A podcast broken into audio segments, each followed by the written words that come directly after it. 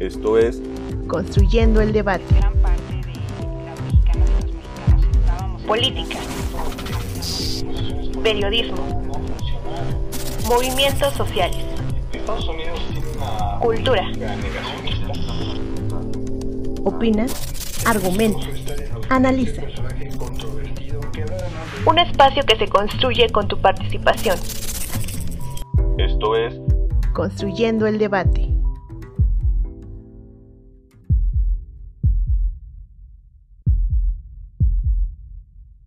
Posterior a los sismos registrados el 6 de febrero del 2023, que han dejado al menos 45.000 muertos y 85.000 heridos en la región, diversos países han enviado apoyos tanto a Turquía como a Siria. Sin embargo, dichos apoyos no han llegado de la misma forma ni de los mismos países. Un ejemplo de esto es México, que a pesar de enviar ayuda hacia ambos países, para el caso de Siria los fondos fueron transferidos a la ONU, organización encargada de hacer llegar la ayuda principalmente al noreste del país, que lleva 12 años en guerra civil. Mientras que para Turquía, los fondos fueron enviados directamente a su gobierno. Por el momento, ninguno de los dos países ha reportado el número de desaparecidos. Sin embargo, el gobierno de Siria afirma que el número de muertos en el territorio que controla es de 1.414, mientras que para el noreste, controlado por los rebeldes, se han registrado más de 4.000 víctimas mortales. Esto significa que será más difícil hacer llegar los apoyos a estos territorios. Entre las personas más afectadas en el noreste de Siria, hay familias ya desplazadas de sus hogares por la larga crisis del país, las cuales han estado viviendo en tiendas de campaña, alojamientos precarios y edificios parcialmente destruidos, hecho que también ocurre en Turquía con respecto a los casi 2 millones de refugiados sirios de acuerdo con el alto comisionado de las Naciones Unidas para los Refugiados. Por su parte, el terremoto en Turquía y Siria fue tan devastador por varias razones, tales como las construcciones defectuosas, las fuertes lluvias y la nieve, pero también tuvo que ver con la discriminación hacia los kurdos, uno de los pueblos indígenas que aún persiste en las llanuras y tierras altas de la región, y cuyo grupo ha sido reprimido con la excusa del terrorismo. Es por ello que las autoridades no han enviado expertos ni equipos a estas comunidades afectadas. Esto también impacta a las comunidades sirias que se encuentran cerca de las fronteras, ya que en palabras del ministro de Exteriores de Turquía, el gobierno ha afirmado que no abriría los pasos fronterizos con las zonas controladas por las autoridades kurdas en Siria. Sin embargo, el grupo independentista kurdo suspendió sus operaciones en las zonas del terremoto en Turquía, esperando que el gobierno también detenga los ataques aéreos sobre territorios kurdos, para de esta forma poder seguir con el ejercicio de salvamento a su comunidad.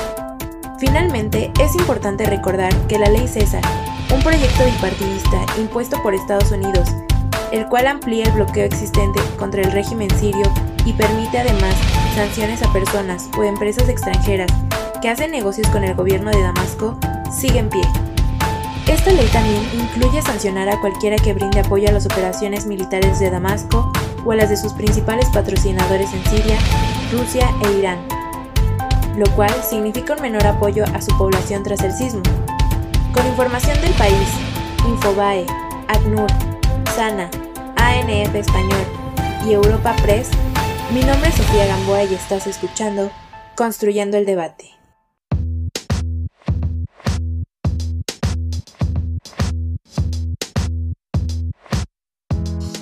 Muy buenas noches, les saluda Carlos Correa, esto es Construyendo el Debate, el podcast de la Facultad de Ciencias Políticas y Sociales, podcast que pueden escuchar todos los lunes en punto de las 8 de la noche con nuevos temas y nuevas reflexiones. Recuerden que este capítulo, además de los anteriores, los pueden escuchar a través de nuestro canal de YouTube de Construyendo el Debate, así como en Spotify. No olviden suscribirse, regalarnos un like y compartirnos con sus amigas, amigos y familiares. Nos pueden también seguir en nuestras redes sociales donde nos pueden hacer llegar sus comentarios y sugerencias de temas. En Facebook nos encuentran como Construyendo el Debate y en Instagram como Construyendo-Debate. Esta noche hablaremos sobre el tema de la crisis humanitaria ocurrida en Turquía y Siria a propósito del sismo ocurrido hace un poco más de un mes. Y para ello platicaremos con Marlene Hernández Morán. Ella es licenciada en Relaciones Internacionales por nuestra facultad. Es maestranda en estudios de Asia y África con especialización en Medio Oriente por el Colegio de México. Actualmente colabora en el proyecto Autoritarismo y Militarismo en Medio Oriente tras la crisis sanitaria de 2020, Nuevos Ejes de Análisis, que además es un proyecto de nuestra facultad. Y entre sus líneas de investigación se encuentran el arte popular palestino, diplomacia cultural, y Economía Creativa en Medio Oriente. Marlene, muy buenas noches. Hola Carlos, buenas noches y buenas noches a todas las personas que escuchan este podcast. Primero quiero agradecer la oportunidad y el espacio en construyendo el debate nuevamente eh, para hablar de temas relevantes no solamente en México, sino en lo que sucede en otras latitudes de, pues, del mundo. Marlene, para abrir esta conversación te haré la siguiente pregunta. A manera de contexto, ¿nos puedes hablar un poco sobre las condiciones de la población kurda en Siria y Turquía previo al sismo del 6 de febrero y por qué este hizo más notoria la crisis humanitaria que viven en estas zonas? Primero, creo que es un poco complicado hablar de la situación y de las condiciones del pueblo kurdo sin remitirnos pues a la historia, por lo que haré un pequeño recorrido de algunos procesos importantes muy, de manera muy simple eh, para entender en qué posición se encuentran las y los kurdos tanto en Siria y Turquía, pero también en Irak y en Irán. Eh, primero, los kurdos son una población diferenciada étnicamente y que ha quedado fragmentada por las fronteras que básicamente fueron impuestas por las potencias europeas, principalmente Gran Bretaña y Francia, y que fueron acordadas, por ejemplo, en documentos como los acuerdos de Sykes-Picot y en los acuerdos resultantes de la Conferencia de San Remo en 1920. Y estas fronteras artificiales, por supuesto, se basaron principalmente en intereses económicos y geopolíticos de estas potencias y no de acuerdo con las dinámicas y los grupos que pues que allí habitaban. Entonces, los kurdos, una mayoría, o más bien una población eh, importante en, número, pasaron a convertirse, vamos a decirlo, en cuatro minorías o étnicas en el sureste de Turquía, en el este de Siria, también básicamente en el noreste de, noreste de Siria, norte de Irak y noroeste de Irán. Y en estos cuatro nuevos estados, las y los turcos han sufrido de procesos como de asimilación, de negación. Por ejemplo, y me voy un poquito antes de, esta cuestión de los estados-nación, cuando el imperio otomano todavía se encontraba vigente, el gobierno de Abdul Hamid II implementó una política de turquificación en la educación y en otros sectores como pues públicos básicamente y se prohibió también el uso de variantes de la lengua kurda, eh, recordando que no hay un solo kurdo, bueno, una sola lengua kurda, sino que existen variantes. Y esta política tuvo continuidad ya en la República Turca. Y aunque actualmente ya no está penado hablar kurdo, la preponderancia del turco sí hace que el idioma kurdo eh, se hable en menor medida. Pero además, saliéndonos un poco de, esta, de este lado eh, político, también eh, las poblaciones kurdas han sido objeto de diferentes violencias. Pero quiero resaltar que no pretendo victimizarlos porque evidentemente son grupos que tienen una fuerte agencia en, en esta zona y también a nivel internacional. Por ejemplo, en Turquía existe el PKK, el Partido de los Trabajadores del Kurdistán, aunque actualmente me parece, si no estoy mal, está proscrito por el gobierno turco y por lo tanto está proscrita la propia representación eh, política del pueblo kurdo. Y de hecho, eh, Erdogan decretó el cierre de medios kurdos y, de varios, y varios periodistas kurdos fueron, fueron detenidos. En el caso, por ejemplo, de Siria, eh, desde la guerra que, inició con la fuerte represión de las revueltas populares de 2011 por Bashar al-Assad eh, y por este vacío justo de poder en el norte y noreste de, de Siria, la población kurda jugó y sigue jugando un rol imperante en, en, la administración de esta zona y en su momento en la lucha contra grupos eh, extremistas como Daesh, el Estado Islámico. Y actualmente cuentan con esa zona autónoma básicamente, así como en el caso de, Irak, en hay una parte eh, autónoma de, de, del Kurdistán en Irak pero estas zonas autónomas son constantemente amenazadas. Entonces, hablando de sus condiciones, hay que decir que esas son distintas en cada país, pero en lo que coinciden es que las y los kurdos son relegados de la toma de decisiones en los gobiernos centrales y, por ejemplo, apenas iniciada la guerra en Siria, Bashar al-Assad por cuestiones estratégicas, por lo que mencionaba sobre su rol importante en la lucha contra grupos como Daesh, es que acordó darles la ciudadanía a habitantes de origen kurdo eh, que estaban privados de, este, de esta ciudadanía desde 1962. Y, actualmente pues Rojava, aunque, aunque obtienen la, ciudadanía eh, eh, siria, es, importante rescatar que Rojava sigue siendo una autoridad autónoma y que entonces existe una separación importante con el gobierno sirio. Esto es muy clave para lo que, eh, para explicar un poco por qué la ayuda no está siendo, eh, no está llegando de manera directa a estas poblaciones kurdas, tanto en, en Turquía, pero principalmente en Siria. Marlene, muchas gracias por tu respuesta. Solo quiero tomar un par de ideas que se nos hacen muy interesantes. Lo que mencionas es que los kurdos son una etnia que tienen condiciones políticas y sociales distintas en cada país, mencionando el tema de Turquía y Siria. Pero algo en lo que coinciden es que son relegados de las tomas de decisiones en los gobiernos centrales. Y esto nos da pie a la siguiente pregunta. ¿Por qué el apoyo internacional ha sido tan dispar entre ambas zonas afectadas? Los primeros días después de, los sismos, las noticias de hecho se enfocaban en el desastre, en este desastre natural y lamentable en Turquía. De hecho, muchas noticias omitían el, literal el nombre de Siria.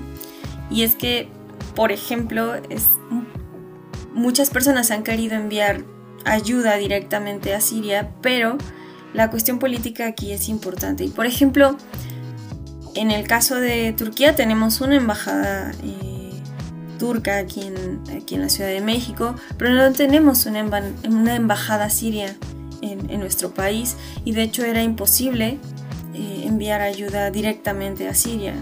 Ya explicaré un poco más adelante eh, por qué medio sí ha podido llegar esta ayuda. Y por otro lado, retomando un poco lo que decía antes, no hay que olvidar que Siria se encontró en un estado de guerra desde 2011 y aunque el conflicto como tal ya terminó, aún se llevan a cabo ataques eh, al interior del territorio.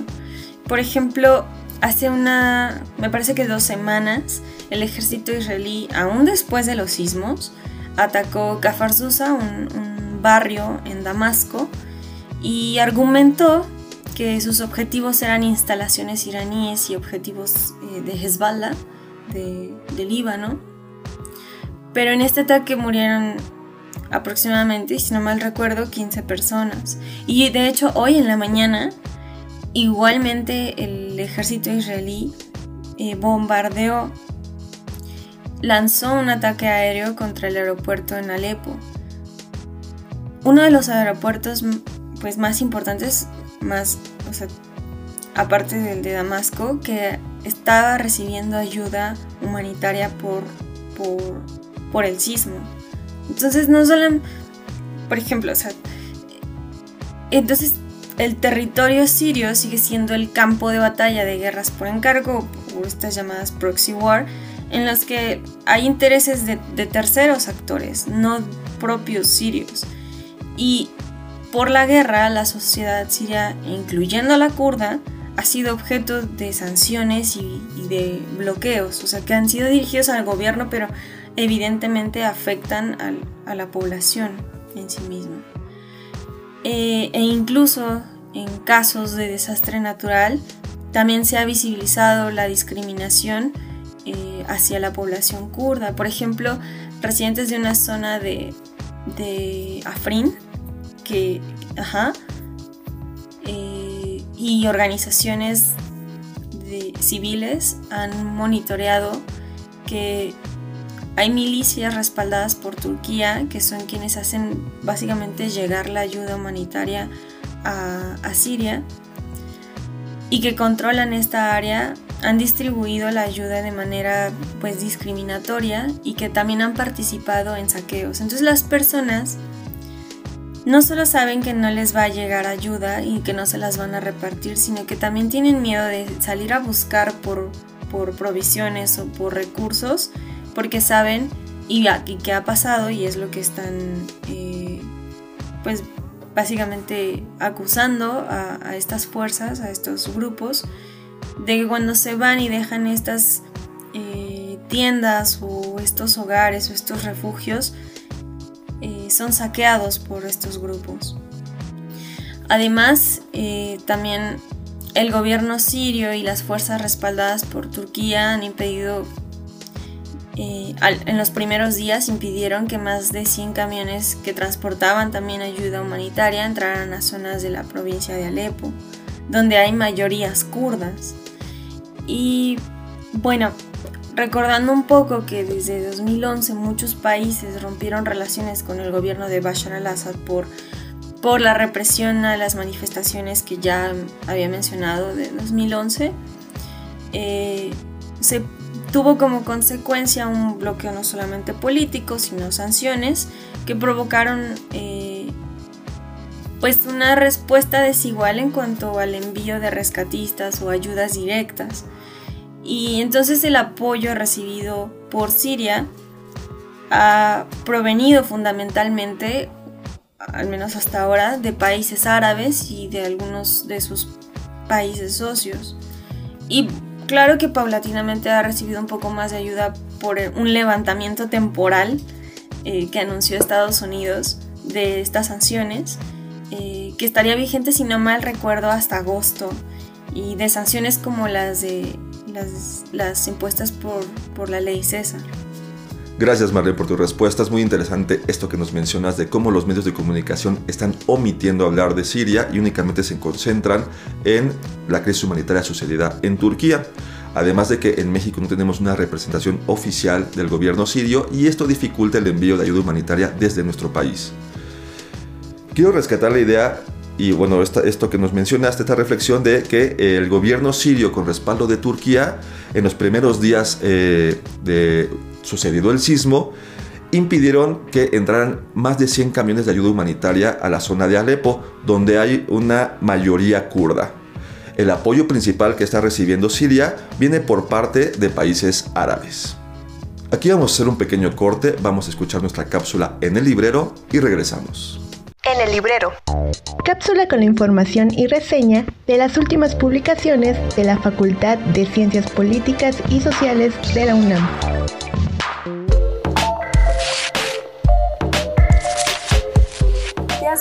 Cuáles han sido los mayores retos para la información y la investigación? ¿De qué manera ha trascendido la interacción de medios tradicionales con medios emergentes? ¿Cómo los medios audiovisuales han trastocado la pandemia en distintos niveles? ¿Cómo los profesionales de la educación percibieron los fenómenos y estudios que surgieron en la pandemia? Esto y más lo podremos responder con ayuda del libro Los discursos sobre la pandemia de COVID-19, coordinado por la responsable académica María Susana González Reina. En su introducción, nos explica que el propósito general de los trabajos reunidos es contribuir a las reflexiones colectivas, pues desde el punto de vista de las ciencias sociales, estos han sido utilizados para analizar los múltiples fenómenos asociados con la pandemia y cómo las personas hemos podido aprender a enfrentarlos. Un elemento en común de todos los artículos es la experiencia docente en todos los niveles de enseñanza superior, la cual ha constatado la importancia de la construcción de marcos teóricos metodológicos que permitan la interacción de medios para el cruce de discursos. El primer apartado, Pandemia y Discursos Multimodales, reúne trabajos centrados en el complejo universo de los discursos que circulan en redes sociodigitales, Por ejemplo, Twitter, que se construye como un espacio donde los usuarios debaten en torno a diversos temas y construyen identidades individuales y colectivas. Durante los primeros meses de la pandemia, tenía el objetivo de informar de los avances dentro del área de salud, mediante la importante figura pública Hugo López Gatel. Así, el hashtag coronavirus apareció en el lugar 6 del trending topic, teniendo más alcance de usuarios y permitiendo múltiples interacciones con los tweets. De esta manera se enmarca la forma en la que un simple tweet lleva a un proceso social muy amplio. Este apartado igualmente aborda un análisis de los memes relacionados con la campaña Susana Distancia, y su éxito es gracias al vínculo entre los memes y el humor, los cuales tienen en común una serie de factores psicosociales y afectivos, y surgen como un escape al miedo y para soltar estrés. Son utilizados también como una herramienta política de lucha y crítica social. El segundo apartado, Pandemia y discursos narrativos y cinematográficos, se ocupa de examinar la huella que la pandemia ha dejado en la práctica narrativa mediante relatos personales y literarios, o bien mediante la práctica cinematográfica, ya que se explica que un relato es un texto organizado de cierta forma que ofrezca posibilidades para interpretar un mundo específico. Con el COVID-19 se ha comprobado que muchas prácticas de escritura como formas comunicativas se producen desde las experiencias propias. Así la narración de lo personal se vuelve un portavoz de mundos interiores aportando otro tipo de percepción.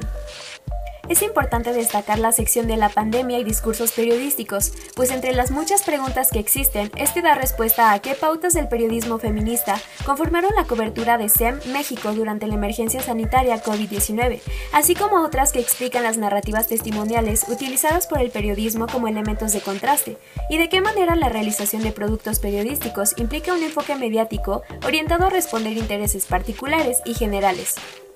En el apartado Pandemia y Discursos Institucionales se ocupa de explorar por medio de discursos publicitarios, audiovisuales y declaraciones públicas las prácticas que desde distintas instancias la autoridad sanitaria, política y educativa funcionaron para el confinamiento.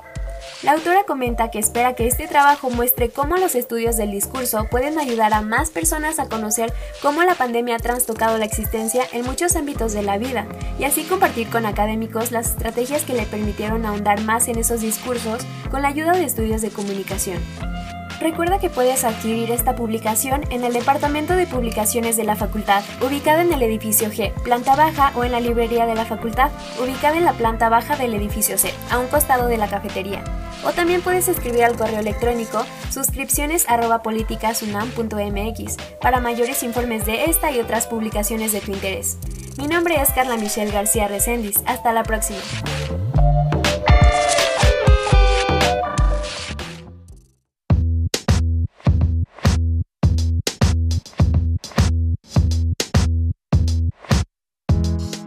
Estamos ya de vuelta en Construyendo el Debate, mi nombre es Carlos Correa y estamos hablando acerca del sismo ocurrido en Siria y Turquía y la crisis humanitaria resultado de este.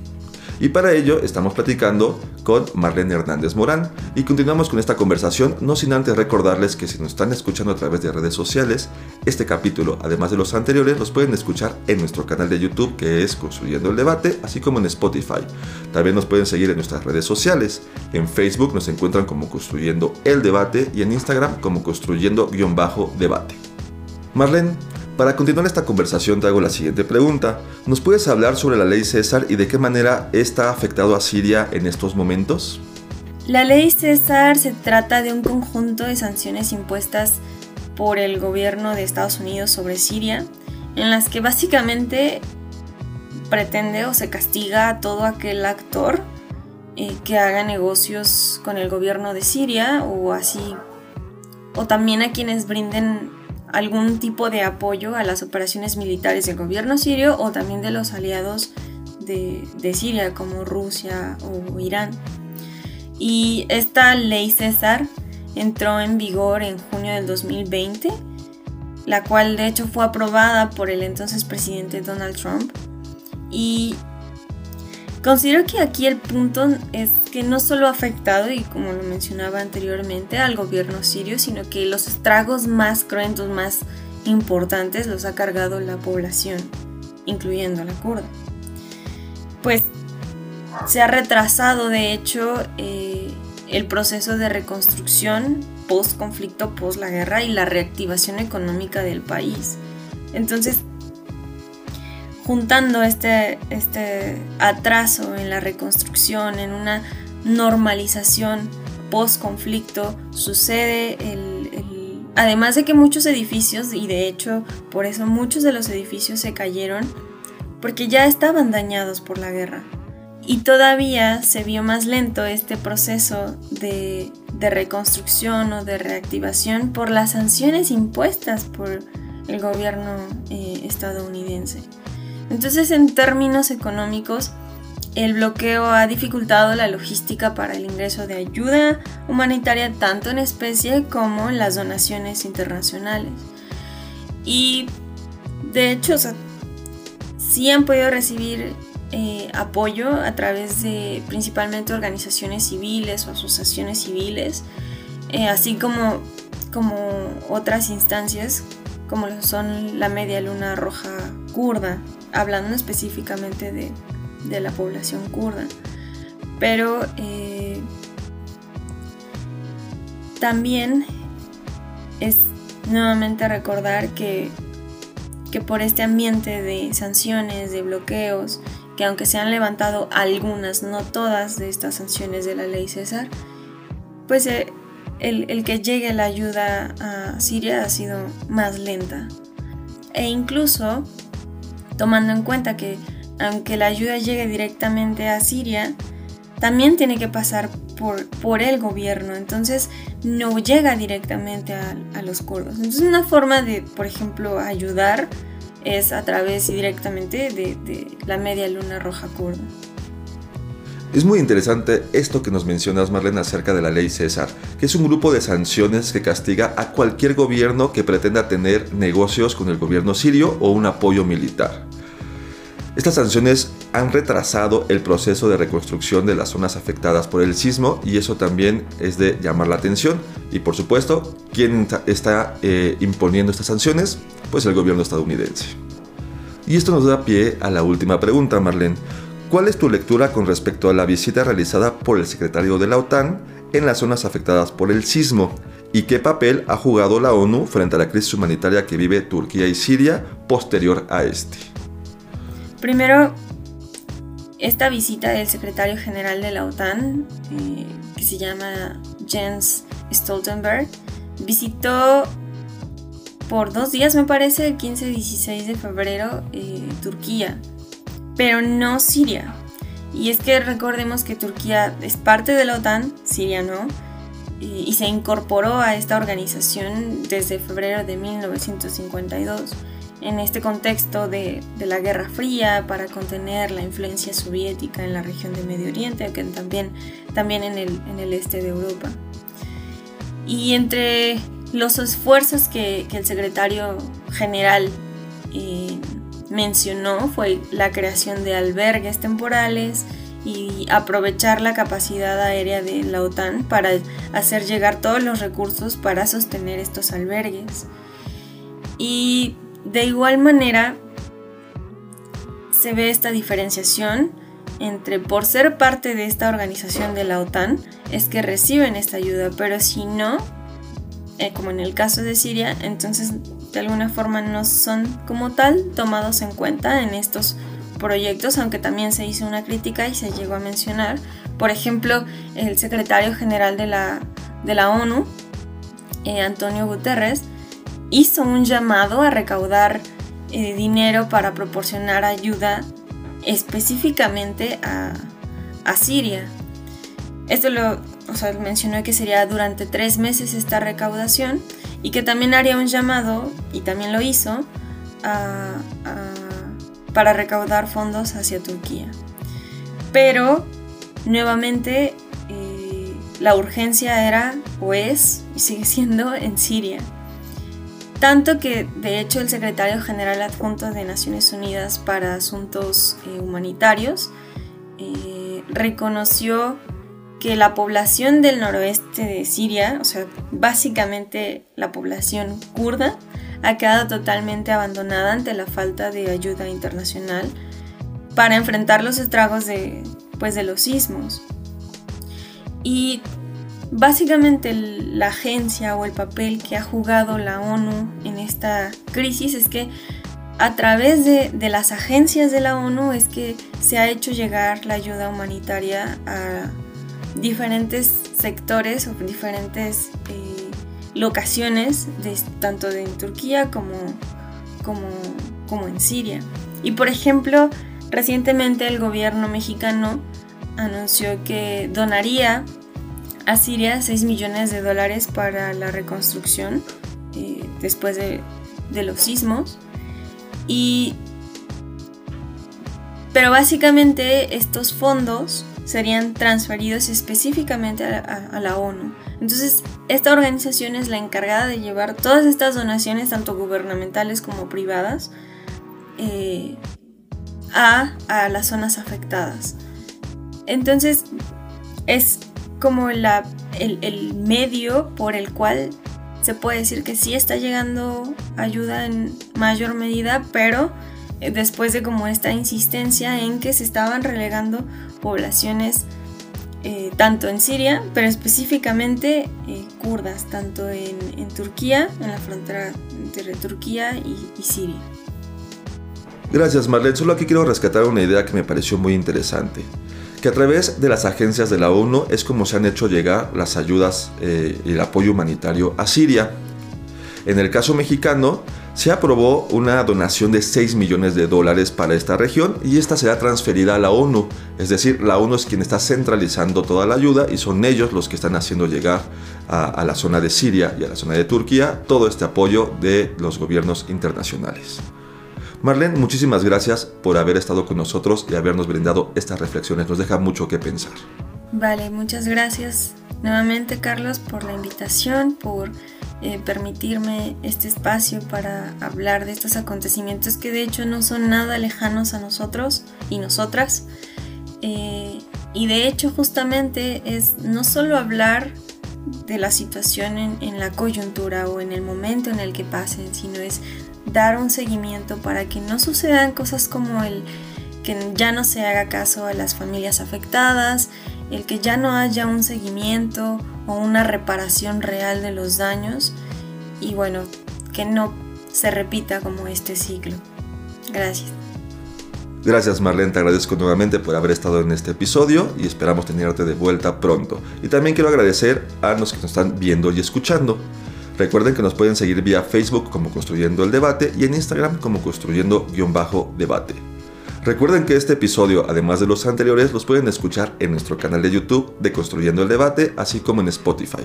No olviden suscribirse, regalarnos un like y compartirnos entre sus amigos, amigas y familiares. Este podcast es producido por la Coordinación de Extensión Universitaria a cargo de la maestra María Auxiliadora Sánchez Fernández. En la producción, su servidor, Carlos Correa. Asistentes de producción, Sofía Gamboa y Mariel Cabello. En la producción de la cápsula informativa estuvo también Sofía Gamboa y Brandon Rodríguez. Edición y ensamble, Sofía Gamboa. Diseño e imagen, Ángel Alemán y Eli Orozco. Se despide de ustedes Carlos Correa Escajadillo. Que tengan una excelente noche.